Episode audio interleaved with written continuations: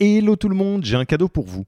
On a construit un toolkit que vous pourrez envoyer à vos managers pour qu'ils se forment tout seuls au management et qu'ils gagnent en autonomie. Concrètement, c'est une version do-it-yourself de notre programme de formation au leadership. On a pris notre formation, on en a fait une version écrite sur Notion, une version vidéo avec plus de 9 heures de bonnes pratiques managériales et même une version podcast pour devenir super fort en management en faisant son running. Beaucoup de gens vendent ce genre de truc, nous on pense que ça doit être gratuit. Pour avoir accès à tous ces bonus, il vous suffit d'aller sur www.yaniro.co slash bonus, B-O-N-U-S, et on ne vous demandera même pas votre email. Sur ce, je vous laisse avec l'épisode du jour.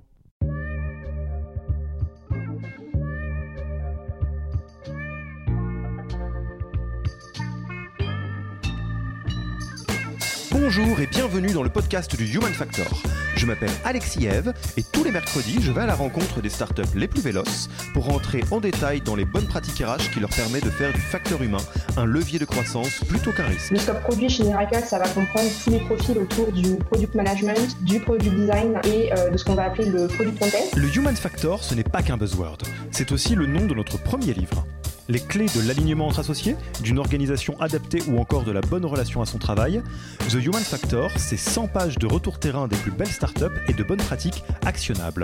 Si vous voulez en savoir plus, allez tout simplement sur www.yaniro.co book, B-O-O-K. On met le lien dans la description de l'épisode. Pour l'heure, je vous laisse avec l'invité d'aujourd'hui et vous souhaite une bonne écoute. Bonjour Laura, comment vas-tu? Ça va super, merci et toi? Eh ben ça va très bien. Euh, je te remercie beaucoup d'avoir accepté notre invitation euh, sur le podcast du Human Factor de Yaniro. On enregistre à distance, hein, comme le veut quasiment tout ce podcast. Euh, je suis en Suisse en ce moment. Il neige. 1er avril, il neige. Je sais pas toi ce qu'il en est. Il neige aussi, quelques petits flocons dans les Yvelines à côté de Paris, donc c'est agréable. Ouais, non, c'est vrai, c'est pas mal, c'est pas mal. Euh, surtout là, euh, avec les Alpes de mon côté, c'est vraiment sympa. Euh, mais bon, on n'est pas là pour parler météo, on est là pour parler bonne pratique RH. Et si vous avez cliqué sur le lien, lancé l'épisode, vous avez une petite idée de ce dont on va parler. Et c'est un sujet ô combien important pour toutes les startups et toutes les scale-up.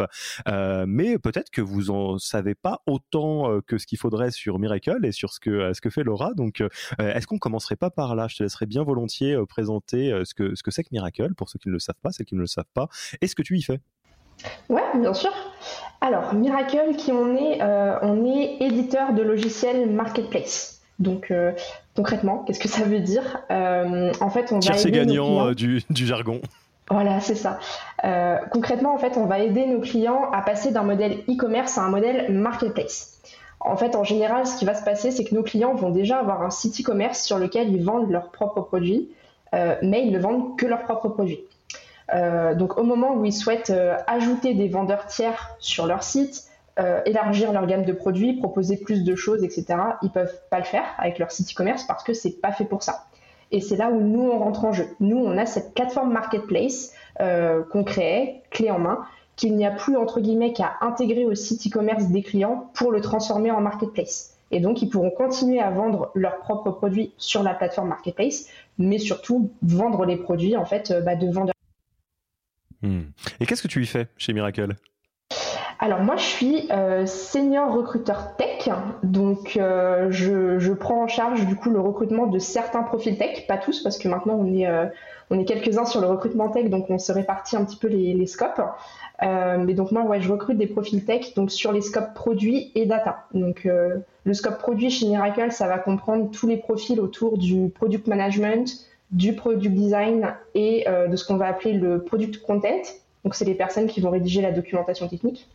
Et côté data, ça va être euh, bah, tous les data scientists et les data engineers qui vont concevoir et déployer les, algorithmes bah, de machine learning, de deep learning sur nos logiciels.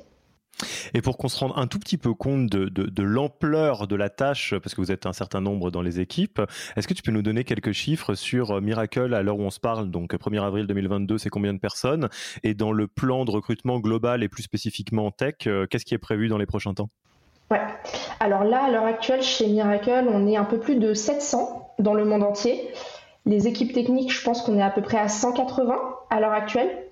Et l'idée, c'est de pouvoir faire euh, plus 1700 dans les 2 à 3 ans sur le total des équipes, dont euh, plus 300 dans les équipes techniques. Voilà, hein, parce, que, parce que doubler les tailles de son effectif, c'est pas assez, évidemment. Donc, il va falloir non, aller plus loin que ça. ok, très cool. Donc, vous l'avez compris, Aujourd'hui, je pense que là, on est sur le cœur du cœur du cœur du cœur de ce qui peut intéresser, euh, je pense, la plupart des auditeurs et des auditrices. Le recrutement, bah oui, c'est le nerf de la guerre. Hein. Quand on veut des jolies boîtes, il faut des gens talentueux dedans. Ça reste euh, quelque chose d'un peu important. Et qui plus est des profils tech. Bah oui, on est euh, dans la French Tech, ou en tout cas dans des boîtes tech. Donc, à un moment donné, il va falloir ce, genre de, profil à l'intérieur. Donc, on, a, vraiment pris le taureau par les, cordes par les cordes en se disant, on va aller au plus profond euh, de euh, comment est-ce qu'on fait ça euh, quand on a des, enjeux qui sont très forts, parce que vous l'avez compris, toutes les fois où il y a un profil tech qui n'ira pas chez vous, c'est probablement chez Miracle avec Laura qui va aller, vu qu'ils vont, ils vont recruter absolument tout le monde. Ça te va, on y va? Parfait, ça me va.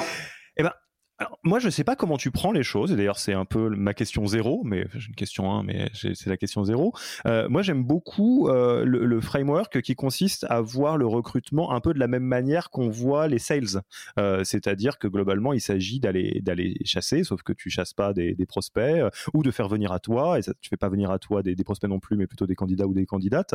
Et donc, quand tu commences une stratégie de, growth ou de sales ou de marketing, tu pars toujours du persona. Euh, tu pars pas à l'aveuglette, tu te dis bon bah voilà, je vais chercher des gens comme ci comme ça euh, sur tel canot, etc. Et là, bah toi, ton persona, entre guillemets, c'est le profil tech. Et est-ce que, euh, je sais pas donc du coup comment vous vous modélisez, mais dans tous les cas, est-ce que tu peux nous dire c'est quoi les particularités des profils tech et du marché des profils tech? En quoi c'est différent de recruter des, des techs que des sales, des growth, des, des profils HR, etc. Alors c'est une super bonne question, surtout je risque d'être un peu biaisé parce que la plupart de ma carrière s'est fait en recrutement tech, donc euh, j'ai pas énormément d'expérience avec euh, beaucoup d'autres profils à part euh, sur quelques commerciaux et du marketing digital. Donc voilà. déjà je pense que les profils tech, enfin tech c'est très très large. par exemple chez Miracle ça va être des profils bah, de développeurs de testeurs, euh, de data, de designers. Donc euh, tout ça, ça rentre dans la partie tech et pour autant, il y a une grande diversité de profils qui continue d'ailleurs à s'agrandir parce qu'en plus, il y a toujours des nouveaux métiers qui se créent dans, ce secteur-là. Donc euh, c'est super intéressant. mais au fil des années, ce que j'ai remarqué, c'est que, et c'est d'ailleurs pour ça que je fais du recrutement tech, c'est que c'est des profils passionnés et passionnants, dans le sens où ils sont hyper intéressants, à partir du moment où on s'intéresse justement à eux, à ce qu'ils font, euh, à leur impact, bah, ils sont tout de suite prêts en fait à mettre en avant leur expertise, euh, les projets ou les produits sur lesquels ils travaillent, etc. Et donc en fait, on apprend beaucoup d'eux euh, et on se rend mieux compte bah, du fonctionnement d'une application, de logiciels qu'on peut même utiliser tous les jours, de la complexité derrière tout ça, etc. Donc moi, à titre perso, j'apprends vraiment beaucoup d'eux et, c'est d'ailleurs pour ça que, que, je continue à recruter ces profils aujourd'hui. Euh, et justement, c'est ce que je disais tout à l'heure, c'est il y a toujours de nouveaux profils et on s'ennuie pas. Il y a toujours des nouvelles technologies, des nouvelles approches, des nouveaux métiers euh, qui continuent à, apparaître. Donc c'est vraiment un environnement qui est, qui est super dynamique et stimulant et, on apprend beaucoup. Donc euh, c'est vachement sympa. Et un autre truc que j'ai vu aussi, et je sais pas dans quelle mesure c'est aussi présent dans d'autres métiers, j'imagine que ça l'est, mais quelque chose qui m'a marqué sur les profils tech, c'est que il y a vraiment un fort esprit euh, de communauté et d'entraide.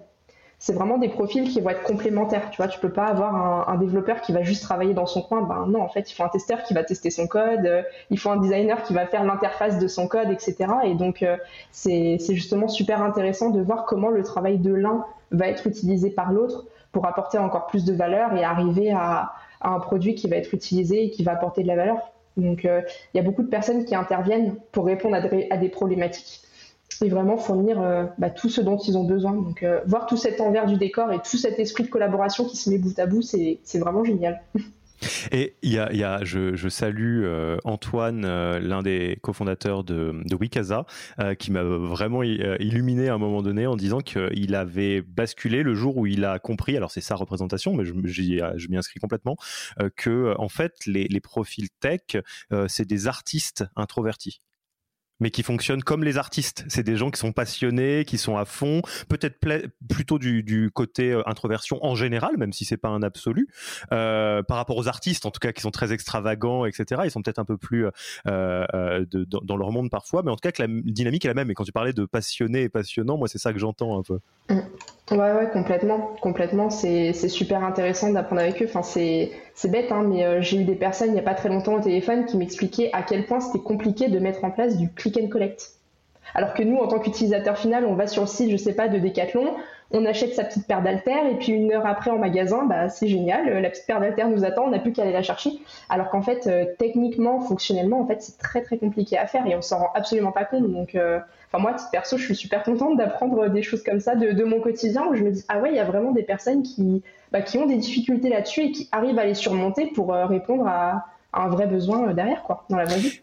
Et, ces éléments un peu sur les particularités du profil tech, donc le côté très passionné, le côté euh, communauté, euh, euh, et en même temps la multiplicité des profils, tu l'as dit toi-même, c'est un peu de la, provoque, hein. il n'y a pas un profil tech, ça ne veut pas dire grand-chose.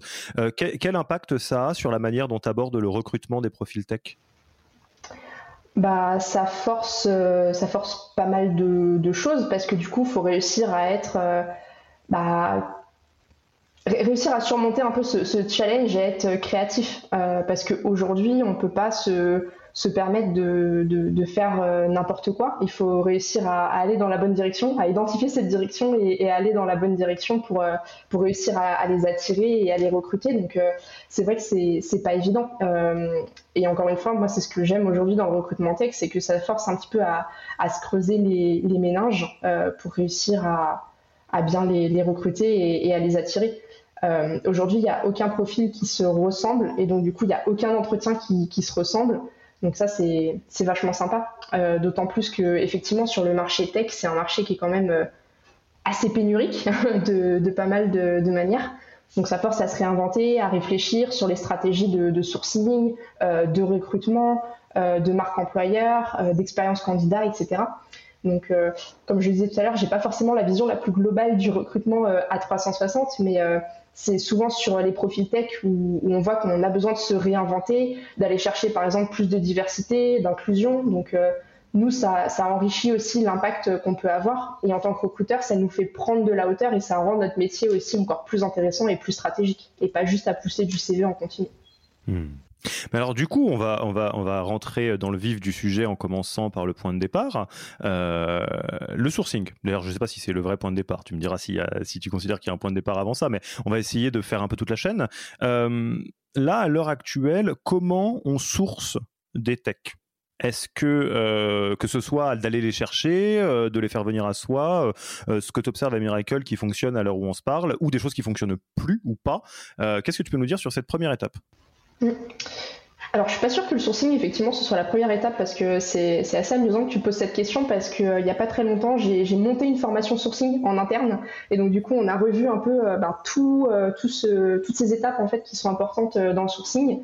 Et en fait, on en est arrivé à la conclusion que la première étape, c'est vraiment avoir un bon brief et définir son persona, comme tu le, mentionnais tout à l'heure. Eh ben vas-y, commence là alors. On va faire la vraie première étape. Donc euh, non, c'est super important déjà de faire euh, déjà ça, un peu sa propre recherche en tant que recruteur de son côté, euh, voir un peu quels sont les mots clés, en quoi consiste le job, etc. Confirmer ça avec le manager parce que ça se trouve on n'a pas la même compréhension en fait du, brief ou, autre. Et puis après construire son, son persona, donc voir les gens qui sont déjà dans les équipes qui vont occuper le même poste. Est-ce qu'il y a des patterns un petit peu qui vont se retrouver en termes de, de profil, de background, de compétences, etc. Mais après, le plus important, c'est aller au-delà des mots-clés et euh, des, titres euh, qu'on peut avoir sur les jobs et vraiment essayer de comprendre, euh, OK, où est-ce qu'on peut trouver ces personnes? Qu'est-ce qu'elles font? Qu'est-ce qu'elles ont fait? C'est quoi leur motivation? C'est quoi leur intérêt? Parce que si on n'identifie pas ça, bah, en fait, c'est compliqué de pouvoir les attirer. Donc vraiment essayer de voir ce qui peut les intéresser et les motiver, euh, euh, bah, soit à changer d'entreprise, soit à être à l'écoute, et qu'est-ce qui peut les, intéresser, euh, bah, du coup chez Miracle, qui comblerait ce besoin ou cette envie qu'ils n'ont pas forcément aujourd'hui. Tu, peux nous donner un exemple euh, de, de, ce travail sur un, vrai job ou un vrai type de profil? Parce que c'est, alors moi j'adore, hein, je trouve que ça ressemble effectivement beaucoup à ce qu'on fait en marketing euh, quand on fait un persona, un buyer's persona en fait, c'est la même chose, essayer de le comprendre en profondeur, ses motivations. Euh, tu aurais un exemple un peu de tête, hein, je me doute que tu l'as pas sous les yeux, de qu'est-ce que ça donne et surtout comment on le construit? Ouais. alors, je peux prendre les product managers parce que je suis, je suis dessus en ce moment, je l'ai été euh, depuis, quelques mois. Euh, Déjà, on va repartir un petit peu bah, de ce que c'est vraiment un product manager de manière générale, parce qu'en plus, le product manager d'une entreprise à l'autre, d'un secteur à l'autre, ça veut tout et rien dire. c'est un, joli intitulé, c'est un intitulé à la mode en plus, mais concrètement, euh, qu'est-ce qui se cache derrière euh, l'intitulé Product Manager? Donc déjà, on va un peu faire ces recherches-là. Euh, où est-ce qu'il intervient? Sur la discovery, sur le delivery, sur la partie growth, après, pour voir un peu quelle est l'adoption des, fonctionnalités, l'amélioration, etc. On va recouper par rapport à ce qu'on fait en interne. Est-ce que ça, ce, persona un peu idéal sur le papier, c'est vraiment ce qu'on fait en interne chez Miracle ou pas? En l'occurrence, euh, c'est le cas. On recoupe aussi par rapport euh, à ce qu'on appelle les career paths qui sont définis pour se dire bon bah ok tu arrives euh, product manager junior qu'est-ce qui te manque pour être expérimenté pour être senior et puis après soit te diriger vers la partie expertise métier soit vers la partie management de bah, d'autres product managers. Et une fois qu'on a ça on va discuter avec les équipes justement. euh, qu'est-ce qui est intéressant euh, dans ton métier euh, aujourd'hui? Qu'est-ce qui fait peut-être que tu as rejoint Miracle? Qu'est-ce qui te manque peut-être aujourd'hui? Et en fait, on essaye de consolider un petit peu tous ces insights qu'on peut avoir de l'interne et puis en fait même de l'externe. Et puis on commence à parler à des candidats en mettant ces, points en avant. Et donc, par exemple, euh, ce, qui va, ressortir, c'est qu'aujourd'hui, on enfin, il y, a plein de critères qu'on va attendre pour un product manager chez Miracle, mais c'est déjà avoir une bonne compréhension de ce que c'est le produit. Euh, parce qu'il y en a beaucoup en fait qui disent qu'ils font du product management, mais dans les faits, quand on creuse un petit peu, c'est plus de la chefferie de projet, où euh, ça va être euh, bah, plus de la coordination avec bah, différentes ressources, etc. Non, nous on cherche vraiment des gens qui vont avoir cet aspect produit, qui vont un petit peu traiter le produit bah, comme leur bébé et qui veulent en prendre soin, qui veulent l'emmener quelque part à court, moyen, long terme. qui vont vraiment être dans la collaboration parce que les équipes produits vont travailler avec les équipes de développement, les équipes de design, les équipes business derrière, parce que bah, faut bien que ça réponde à, des besoins. Euh, une bonne communication aussi. Ça, c'est quelque chose qui peut paraître euh, assez bête, mais un product manager qui n'est pas clair, bah, ça va être compliqué derrière pour euh, justement bien identifier une problématique utilisateur, bien la vulgariser, en faire une user story qui, marche auprès des développeurs. donc voilà. Et après, une fois qu'on identifie tout ça, on approche les, les, personnes, on va mettre en avant des choses qui sont sympas chez Miracle. Nous, on a une vraie approche produit, on est en agile, on a euh, des personnes qui, s'y connaissent dans le monde de la marketplace. Il y a une vraie expertise marketplace qu'on a développée. Et donc, une fois qu'on commence à parler un peu avec les candidats, on essaye aussi de récolter un peu des infos de leur côté. Pourquoi ils sont à l'écoute aujourd'hui? Qu'est-ce qui les intéresserait? Et à partir du moment où on a tous ces échantillons qui grandissent, on arrive un peu à détecter des patterns, de se dire, ah, il y a beaucoup d'environnements où l'agilité manque. Nous, on est vraiment en agile, bah, c'est un point que je peux mettre en avant, par exemple. Hmm. Ouais, donc alors je, reprends. Donc as d'abord euh, quand t'as pas d'infos, je caricature un peu, hein, mais euh, quand t'as pas d'infos, tu construis un proto persona euh, avec ce que tu peux. Donc tu vas aller regarder, tu papotes, qu'est-ce que c'est qu'un product manager, derrière le job title, etc. Si t'en as en interne, tu vas voir un petit peu ce qui se passe, ce qu'on fait. Tu confrontes le premier travail préparatoire avec eux et pro, avec eux et elles et t'en profites pour bah, savoir s'il y a des manques, bah, de quoi tu aurais besoin ou de qu'est-ce qui est important pour bien faire son job, etc et après tu itères avec tes candidates et tes candidats euh, en testant des choses, tout en testant de la proposition de valeur aussi. Quoi. Euh, qu'est-ce qui fait que les gens veulent changer, qu'ils sont à l'écoute du marché, euh, etc. Ouais, c'est exactement ça. Et je pense que justement, c'est quelque chose qu'on essaye de, mettre en avant de plus en plus. C'est justement ce qu'on appelle la candidate value proposition. C'est bien joli de, de, se présenter en tant qu'employeur leader dans son domaine, etc. Bon, même si c'est le, le, cas pour Miracle, mais faut faire le lien avec ce que le candidat peut apprendre parce que forcément le recrutement c'est toujours dans les deux sens. Et même si euh, bah, Miracle c'est vraiment une belle boîte, on fait de, belles choses, etc. Mais au final, comment le candidat s'inscrit là-dedans et qu'est-ce qu'il peut euh, apporter, mais surtout apprendre. Qu'est-ce que nous on peut euh, lui apporter en termes de, compétences, d'évolution et entre guillemets un terrain de jeu pour que bah, il puisse justement mettre à profit bah, tout ce qu'il a pu acquérir et qu'il continuera à acquérir chez Miracle.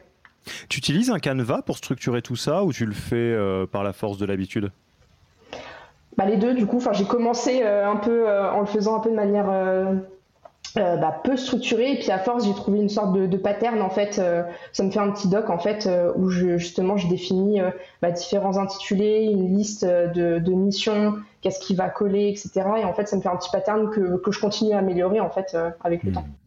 Et, du coup, avant la part, enfin, entre cette étape et l'étape de sourcing, est-ce que, euh, parce que là, je, m'entends déjà me faire taper sur les doigts par toutes les personnes RH euh, en ayant oublié ça, mais vous inquiétez pas, je l'ai bien en tête. Euh, est-ce que vous transférez, transformez ça en scorecard, du coup, un peu selon la méthode Who ou assimilée? Euh, alors sur les entretiens métiers, du coup, euh, oui, oui, tout à fait. En fait, on, a des entretiens structurés chez Miracle. Donc, euh, il y a une liste de questions en fait qu'on va poser à tous les candidats pour s'assurer que bah, tous les candidats sont traités à la même enseigne, hein, qu'on sorte pas de, questions de, notre chapeau. et donc oui, ça, constitue une scorecard pour le coup sur les entretiens bah, d'expertise, parce qu'après on a également des entretiens sur les valeurs où là, pareil, on a une banque de questions pour, pour chaque valeur. Ok. Donc du coup, est-ce que l'étape d'après c'est le sourcing ou je vais encore trop vite en besogne Non, non, ça, va être le sourcing. Donc, euh, Ok. Comment on source des techs? Voilà. Bah, déjà, quelque chose qui, qui n'a pas assez euh, de, qui n'est pas assez vu euh, ou reconnu, c'est tout simplement aller chercher de base dans son ATS. souvent on l'oublie, mais en fait il y a des gens qui ont postulé il y a peut-être quelques mois, six mois, un an, deux ans, euh, qui collait peut-être pas à l'époque, mais qui pourrait coller aujourd'hui. Ou alors, euh, il y a six mois, un an, bah, en fait, euh, je sais pas, on proposait pas de remote. Donc, du coup, on a refusé un candidat parce qu'il voulait du remote. Maintenant, on en fait. Et ben, en fait, juste retourner dans, son ATS, bon, dans la mesure du possible, parce que tous les ATS sont pas toujours très compatibles avec le sourcing. C'est parfois compliqué de, sourcer dans son ATS, mais repartir de cette base-là, parce qu'en fait, c'est déjà une base de candidats qui a montré un intérêt pour l'entreprise on a déjà les coordonnées des gens, donc en fait, euh, retourner dans son ATS, c'est vraiment euh, une mine d'or pour le coup. Donc c'est un bon euh, premier réflexe. Et puis après, ça va être passé par bah, d'autres plateformes, donc soit des plateformes de, sourcing en, tant que telles, comme Talent.io par exemple, ou HireSuite, où il y a déjà des candidats qui sont à l'écoute.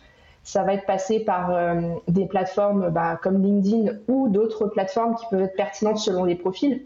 Donc euh, des GitHub, des Stack Overflow pour des profils de dev, des profils purement tech, etc. Du Dribble euh, pour des profils de designer, du Kaggle pour les data scientists. Enfin voilà, essayer d'identifier un peu les plateformes euh, où ils sont.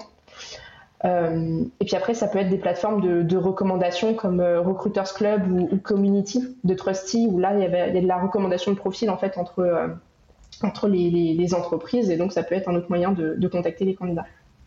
Welcome to the Jungle aussi, ou les, les profils tech sont pas tant là-dessus?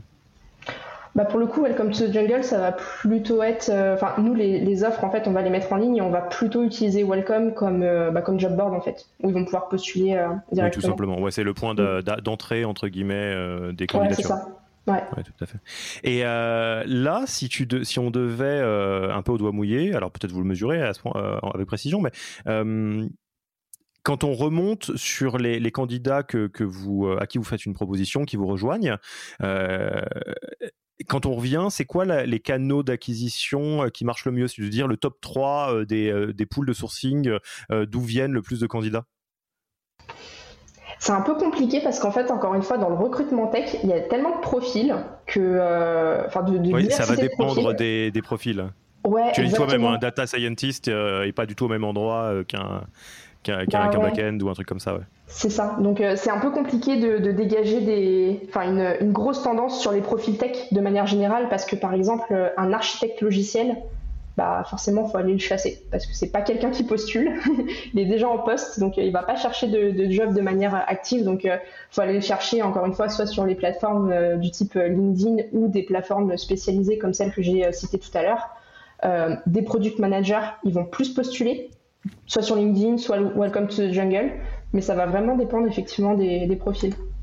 Et, dans les, euh, j'allais dire, dans les, autres approches qui vous permettent euh, d'identifier des candidats et des candidates, euh, est-ce que vous faites des choses qui sont plus encore proactives, du type des partenariats avec des écoles ou de la chasse organisée ou, ou d'autres choses?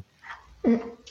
Alors, les, partenariats avec les écoles, on ne les a pas encore beaucoup développés parce qu'on n'a pas de, campus manager à l'heure actuelle. Euh, donc là, on avait, enfin, malheureusement, on a plein d'idées, mais on peut pas être au four au moulin. Il faut savoir choisir un peu ses priorités. Donc, euh, pour l'instant, les priorités qu'on avait identifiées, bah, c'est tous les canaux que j'ai déjà pu citer jusqu'à jusqu'à maintenant. mais après, ça va être renforcer la cooptation chez Miracle. sur les profils tech, il n'y en avait pas tant que ça jusqu'à maintenant. Donc là, on a mis en place justement bah, Trusty avec tous les process qui peuvent aller derrière. Et donc, on se donne des chances d'augmenter la, cooptation. On va également aussi passer par des cabinets de recrutement ou de prestation selon les profils. Par exemple, sur les profils développeurs, on travaille avec quelques cabinets de, prestations qui vont euh, du coup nous amener des, prestataires. Les cabinets de recrutement, ça va plus être euh, pour des profils euh, avec où on cherche par exemple un ou deux profils avec une, expertise vraiment très rare où on connaît pas forcément le marché, donc on va faire appel à, un cabinet de recrutement un peu plus spécialisé. Et voilà, je pense que c'est ça. Et puis après toutes les actions lié à la marque employeur. Donc après, c'est un petit peu plus compliqué de pouvoir quantifier à quel point ça marche parce que la marque employeur, c'est des efforts euh, bah, qui payent à moyen long terme pour le coup et, c'est compliqué de se dire ah oui, on a fait tel événement et forcément euh, ce candidat qu'on a embauché, il est lié à tel événement qu'on a fait. Euh, mais en tout cas, travailler de plus en plus là-dessus et, faire le, essayer en tout cas de faire le lien avec les recrutements qu'on fait, que ce soit bah, via des interventions comme là on peut faire sur sur le podcast, faire des meet-up, assister à des enfin, assister et sponsoriser aussi des événements euh, techniques selon euh, bah, les, différents scopes qu'on souhaite adresser. Donc euh, voilà, ça passe J'interromps l'épisode une petite seconde pour vous rappeler que si vous voulez envoyer à vos managers la version Do It Yourself de notre formation en management, il vous suffit d'aller sur www.yaniro.co slash bonus B-O-N-U-S. Sur ce lien, vous trouverez gratuitement toute notre formation en version vidéo, podcast et la boîte à outils du management Notion qui était jusqu'alors réservée aux managers conformés. On n'aime pas vendre des secrets, on préfère vous les offrir et parier que vous bosserez avec nous si vous voulez les implémenter plus vite. Sur ce, retour à l'épisode un peu par, par tous ces biais. Et, pour, avant de passer à l'étape d'après, euh, Comment tu fais pour euh, rester à jour sur euh, les, différents euh, points de contact avec tes, différents profils? Parce que typiquement, tu nous as donné une longue liste. Il y en a certains que je connaissais, de, des talents de Taillot, et dès que je n'ai jamais, entendu parler, des Kaggle, des choses comme ça. ce qui est normal, c'est tout le principe de l'expertise. comment tu fais pour justement entendre parler du next big thing, des, de différents types de profils? Mmh bah déjà, c'est faire le lien avec les équipes en, interne. Euh, nous, enfin, c'est on, continue à recruter sur des nouveaux métiers, mais en général, les profils sur lesquels on recrute, c'est des gens qui, enfin, un type de profil qui existe déjà chez Miracle. Et donc, c'est euh, parler un peu avec eux en off. Euh, ah bah tiens, euh, où est-ce que vous allez Où est-ce que vous faites votre veille, etc. Donc, c'est se renseigner un petit peu comme ça auprès des équipes en interne, parce que encore une fois, c'est une mine d'or. En fait, euh, on a vraiment de la chance en tant que recruteur de pouvoir s'adresser à des gens euh, faciles d'accès entre guillemets euh, en interne. c'est se renseigner aussi auprès des candidats, parce qu'en fait, quand on a un candidat au téléphone, bah, on peut facilement parler de un candidat qui va nous expliquer ah bah j'ai bossé sur sur tel projet et puis en fait pour me renseigner aller plus loin je suis allé sur telle et telle plateforme etc donc c'est aussi continuer à apprendre en continu auprès des candidats et puis après, c'est faire sa propre veille aussi en tant que recruteur. Donc, euh, bah, essayer de, voir ce qui marche, ce qui marche pas, euh, euh, s'abonner bah, à, des newsletters, faire un peu des recherches sur, Google, voir des tweets peut-être qui peuvent passer aussi de temps en temps. à aller regarder cet article, il a super bien marché sur la partie data engineer, je sais pas. Donc voilà, essayer de rester ouvert un maximum sur tout ce qui se fait. Après, le risque, c'est voilà, faut pas se perdre dans de l'information parce qu'on peut facilement y passer la journée. Enfin, ça, ça va vite. Mais euh, voilà, essayer de rester un petit peu ouvert à ce qui se fait euh, sans pour autant euh, trop prêter attention et trop rentrer dans, la chose. Voilà, suivre quand même de, près, mais en, en, créant quand même une distance pour pas forcément tout tester, mais surtout tester le plus pertinent. Ok. Donc là, euh, on a ouvert euh, grand, grand les portes, on rencontre plein de candidats, plein de candidates, surtout euh, une typologie de métier qui est différente, enfin diverse plutôt. c'est quoi le processus de, recrutement, typiquement à des entretiens, les prises de contact? Qu'est-ce qui se passe chez vous? Mmh. Euh, alors, bah, une fois qu'il y a toute cette partie sourcing où on prend contact avec le candidat, euh, le, globalement, le process de recrutement, il est quasiment le même pour tous les profils tech, euh, à quelques exceptions près. L'idée, c'est d'avoir un premier échange téléphonique avec un recruteur pour comprendre bah, ce qu'a fait le candidat, ce qu'il recherche, lui poser des questions sur ses expériences pour mieux comprendre ce qu'il a fait, comment il s'est impliqué dans les projets, l'impact qu'il a pu avoir, etc.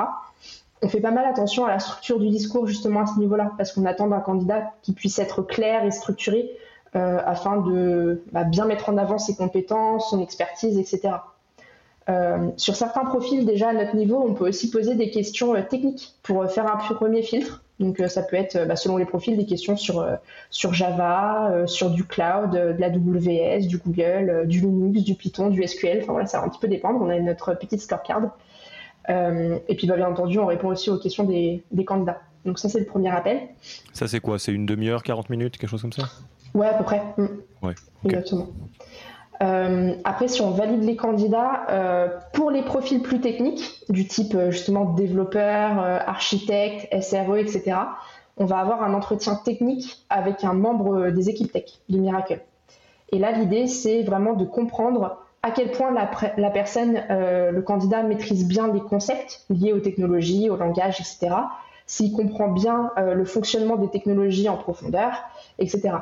Et l'idée, c'est plus d'avoir une discussion à l'oral. Euh, donc, ça rend l'entretien plus riche et ça apporte de la valeur aux deux parties.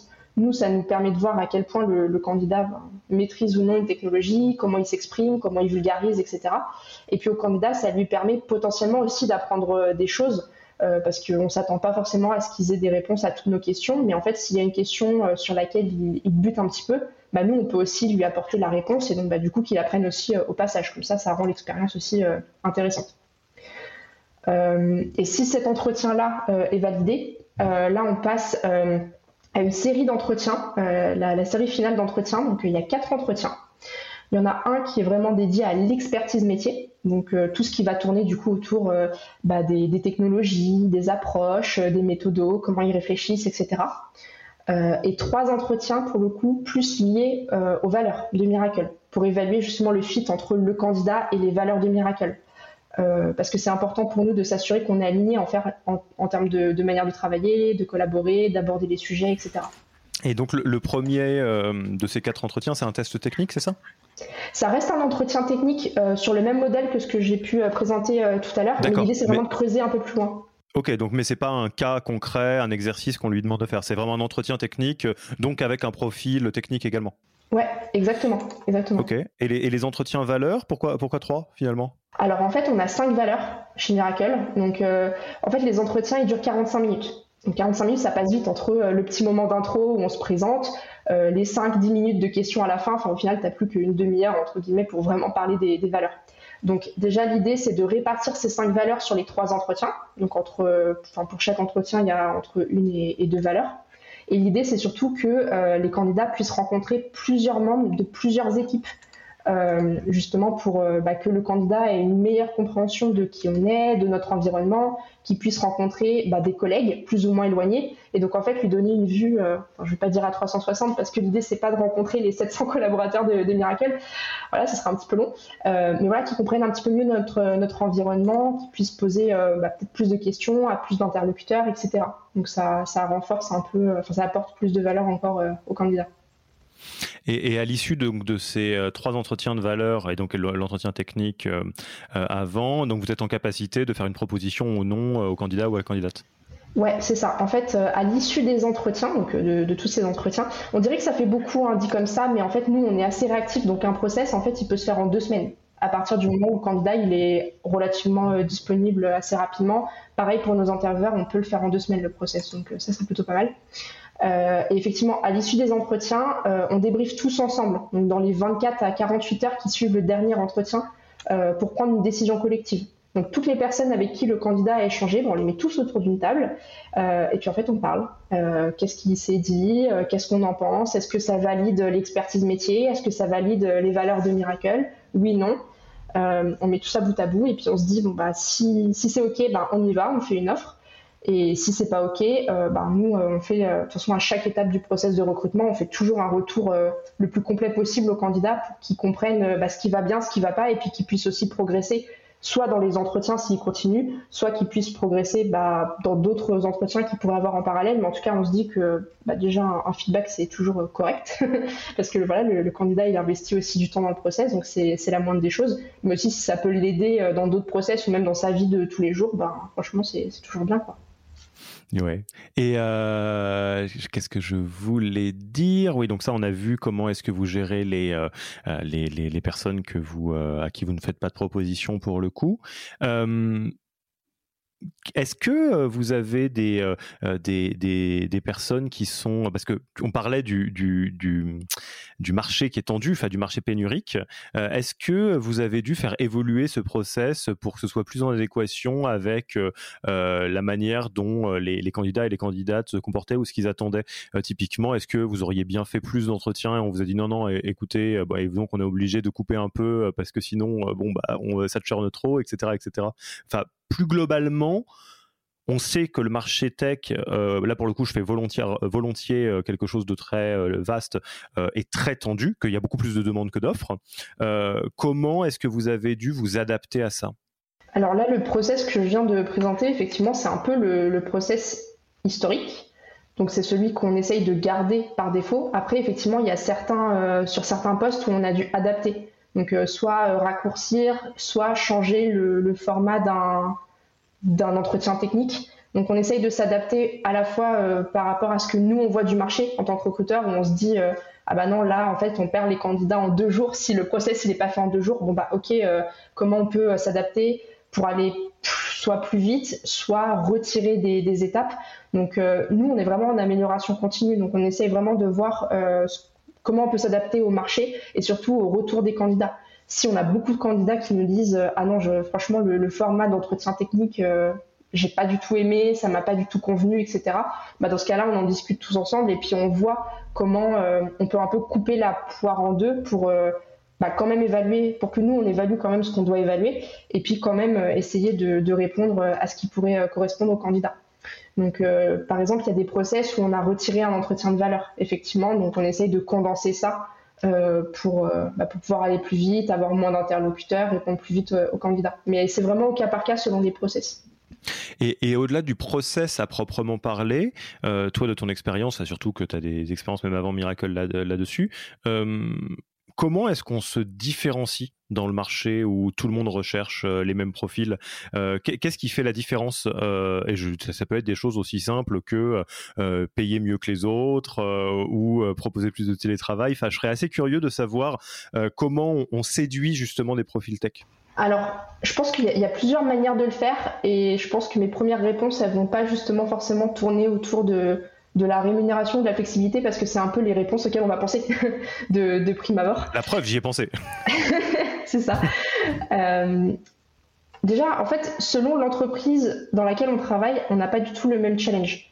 Par exemple, nous, on est sur une entreprise où on a une activité B2B en back-office. Donc, par défaut, personne ne nous connaît. Donc, euh, déjà, ça va être bah, faire connaître l'entreprise et être transparent. Donc, euh, c'est important de montrer bah, déjà qu'on existe, qu'on crée une solution qui n'existe pas sur le marché. Donc on est vraiment dans de l'innovation pure. On a un fort impact parce qu'on a plus de 300 clients. On change le business model en fait des entreprises. Euh, on aide des petites et moyennes entreprises à vendre plus euh, sur Internet en leur donnant euh, bah, plus de visibilité. Donc déjà montrer ça et montrer bah, qu'on existe et qu'on apporte de la valeur. Donc ça c'est intéressant.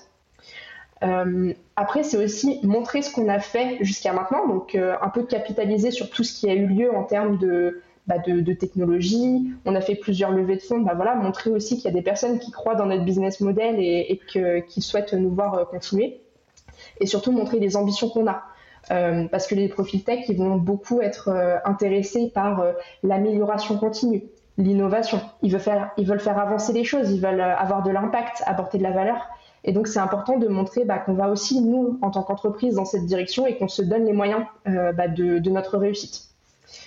Donc, euh, ça, c'est plus côté entreprise. Euh, et après, côté recruteur, alors ça va peut-être paraître assez, assez logique, mais déjà, c'est être authentique. Parce que, in fine, en fait, c'est un humain qui s'adresse à un humain.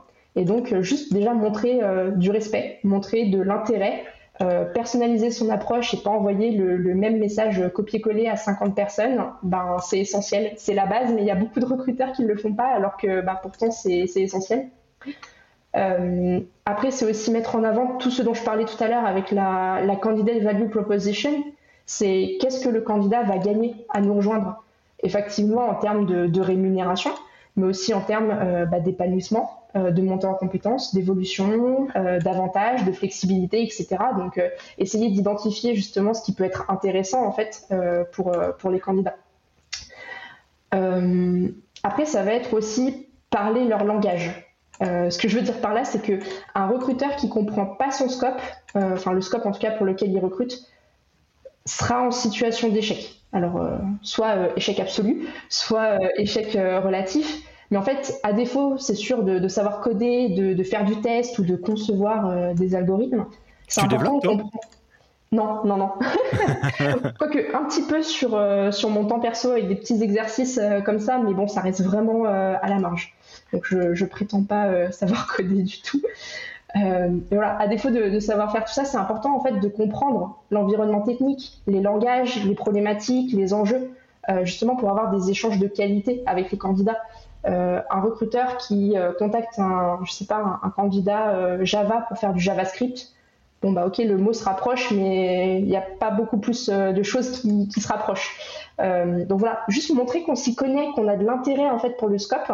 Et ben ça crée justement aussi de l'intérêt du côté du candidat parce qu'il n'a pas l'impression de perdre son temps avec un recruteur qui utilise juste euh, des mots clés en fait bout à bout pour essayer d'articuler un, discours qui tient juste pas la route quoi tu, sais ce que ça m'évoque? Attention, c'est quelque chose de, de, de très... comment dire?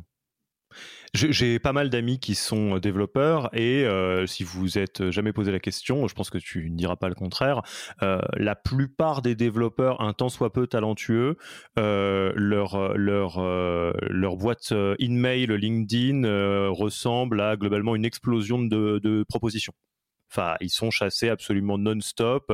Ça ressemble à, un cauchemar de, de, Tinder quand on est une femme, quoi, par exemple, hein, pour, pour dire les choses très concrètement.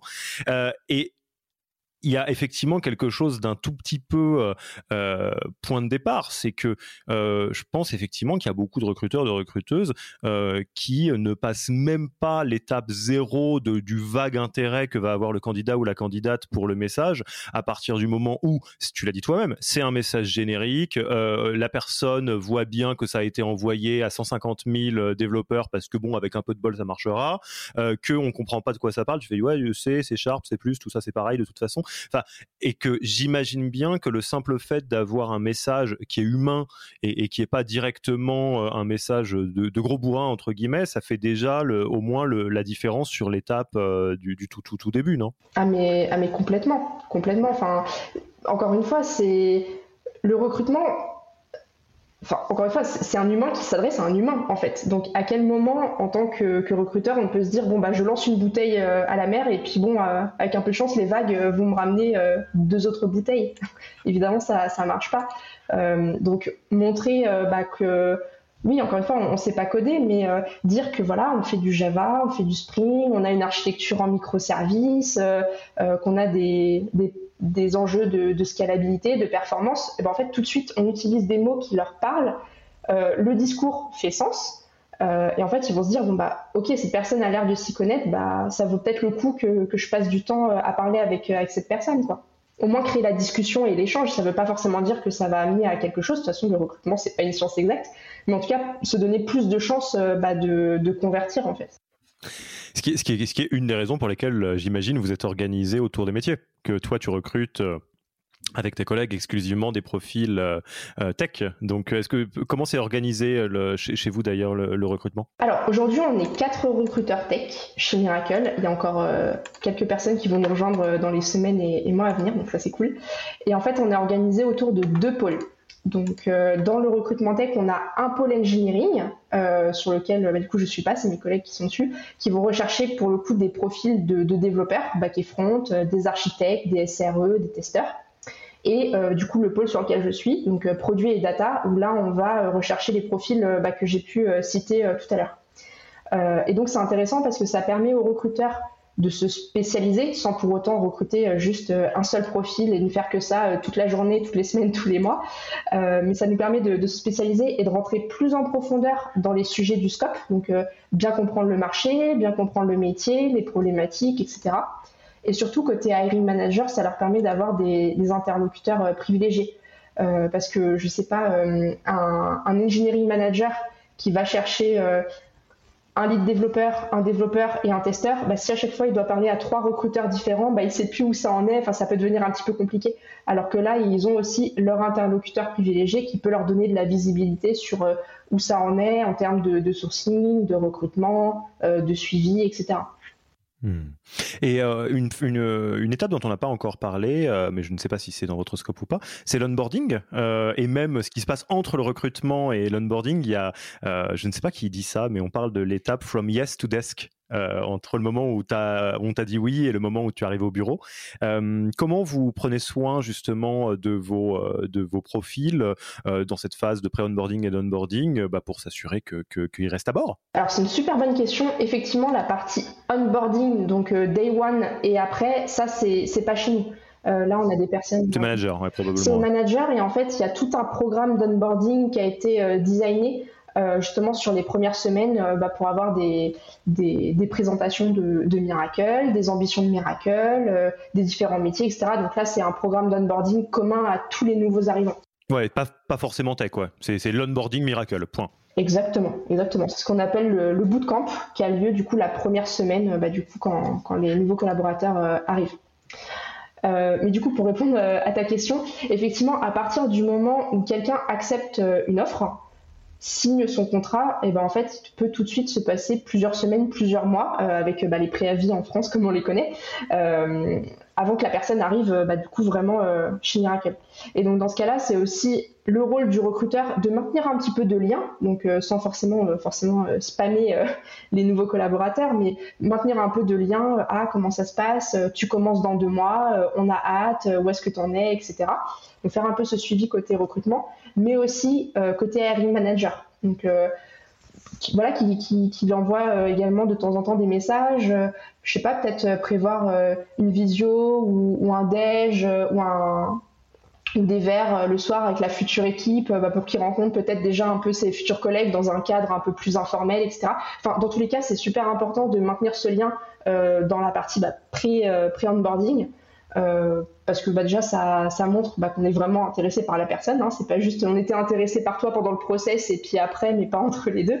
Euh, puis ça permet aux nouveaux collaborateurs qui vont arriver aussi bah, de se sentir euh, voulus, accueillis, euh, enfin qu'il y a vraiment une place en fait pour eux tout simplement.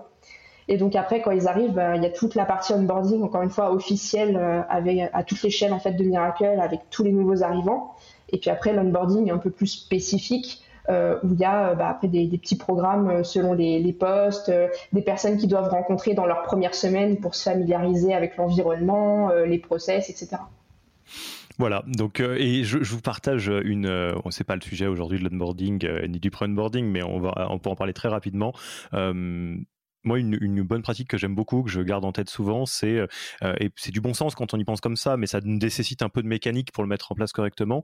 C'est euh, très simplement euh, essayer de vous mettre dans les, chaussures du, nouvel ou de la nouvelle arrivante et de vous dire quand il va rentrer le soir auprès de sa famille, de ses amis, de son conjoint, de sa conjointe, est-ce qu'il va plutôt dire waouh c'était comme avec ah, pendant le recrutement, ça me donne trop envie, j'ai trop hâte, j'ai trop de chance, je suis trop content, trop contente, ou ah, je je sais pas, je sais pas si j'ai fait une bêtise ou pas.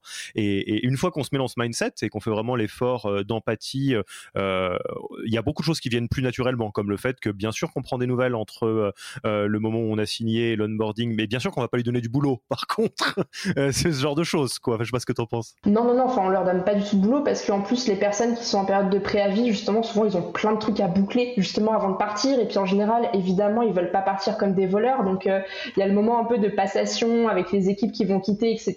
Donc non. Euh, donc en fait là on va vraiment faire euh, bah, personne par personne. C'est-à-dire que à minima, dans tous les cas, évidemment, on va maintenir le contact. Mais après, on a des candidats qui sont surtout hyper volontaires et qui vont nous dire Ah, euh, j'ai trop hâte de vous rejoindre. Est-ce qu'il y a des choses peut-être que je dois lire en amont pour me préparer, etc.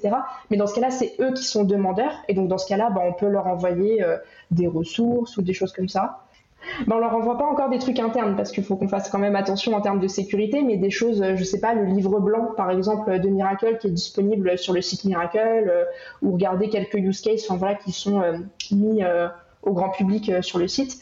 Voilà, leur donner un peu des, pistes en amont, mais on le fait effectivement que s'ils sont volontaires. on va va pas aller leur donner toute une bibliographie à consulter avant leur jour de rentrée comme à l'école. Non, non, c'est pas du tout l'objectif. L'objectif, c'est vraiment qu'ils arrivent sereins, qu'ils soient contents d'arriver et que voilà, enfin chacun aille à son rythme en fait. Ok, très cool. Et, avant d'atterrir euh, sur ce grand sujet, parce que là, je pense qu'on l'a fait euh, vraiment bien pas à pas, étape par étape, euh, même si tu pourrais en parler très longtemps, j'en suis sûr. Est-ce que tu as des choses qui marchent pas, euh, que soit vous avez essayé, qui marche pas, des tests, ça valait le coup de le tester, mais il s'avère que ça a été euh, pas une franche réussite, des fausses bonnes idées ou des, des mythes un peu que tu as pu euh, entendre sur bah, tout ce qui concerne le recrutement des techs que tu voudrais bah, nous, nous, partager bah, justement pour nous pour nous, tous et toutes nous éviter d'avoir des, des espèces d'échecs.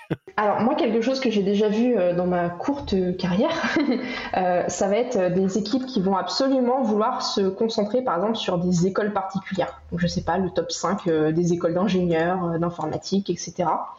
Euh, alors ça peut marcher, mais en tout cas c'est pas du tout systématique. Pour le coup, je pense que c'est vraiment un mythe parce que comme on disait tout à l'heure, le monde tech il est très très vaste et il y a beaucoup de, background en fait. Il y a des gens qui vont avoir effectivement un parcours classique avec une classe prépa plus l'école d'ingénieur jusqu'au bac plus 5, euh, d'autres qui auront des parcours un peu moins traditionnels, donc euh, je sais pas, qui auront juste fait une licence. Il y a beaucoup d'autodidactes dans la tech. Voilà, ouais, des, licences, des autodidactes, euh, des, reconversions, etc. Donc il n'y a pas un parcours nécessairement mieux que les autres. Enfin, en tout cas, c'est pas c'est pas une preuve par A plus B, quoi. Donc pas forcément se, se, fier à ça.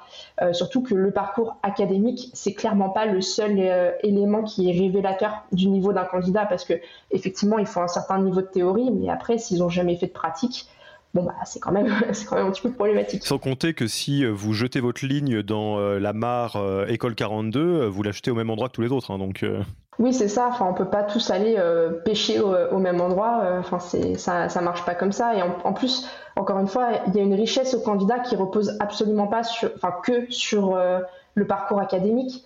quelqu'un qui a été entrepreneur avant, bah justement, il peut aussi apporter des compétences, ok, qui seront peut-être pas juste purement techniques, mais ce sera peut-être quelqu'un qui aura un esprit d'innovation, de sortir de sa zone de confort, euh, plus être euh, dans l'apport d'idées, etc. Et ça peut aussi se valoriser, encore une fois, selon les équipes et les environnements, mais euh, le, c'est pas que le parcours académique qui est preuve bah, d'une certaine valeur ou garant dans certains niveaux. Quoi.